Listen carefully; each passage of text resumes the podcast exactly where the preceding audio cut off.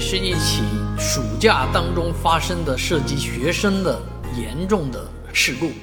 啊，在黑龙江省哈尔滨市啊齐齐哈尔市发生这样的一个体育馆楼顶坍塌的事件。这件事情已经过去几天，呃，这个遇难者呃数字也非常的沉重，啊，那曾经那么鲜活的女排队员啊，这个热情。身身强力壮啊，就在这么一个体育馆里面被压死啊，所以这是非常痛心的。当然，最近在网上传的这个视频呢，人家已经从科学的角度解析了这个体育馆的这个顶棚，那设计没问题，施工质量也没问题，问题就出在违规堆放这个珍珠岩的施工方。啊，由于旁边的建筑正在施工，所以呢，居然啊有人想想出来这样的事情，利用体育馆的楼顶来堆放材料、建筑材料。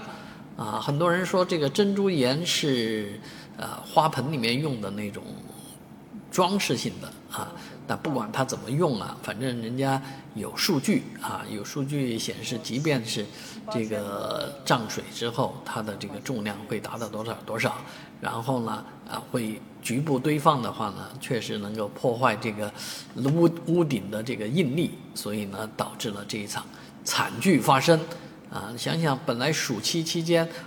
这个体育馆里面满可以没有人的，但是呢，呃，这一些孩子们。啊，为了迎接比赛啊，刻苦训练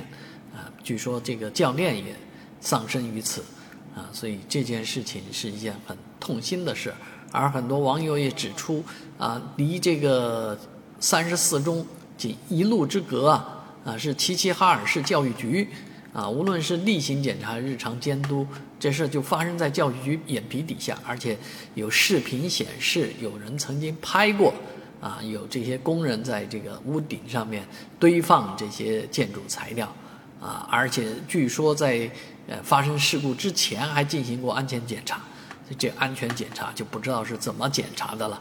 啊，反正这件事情带来的教训是非常深刻的。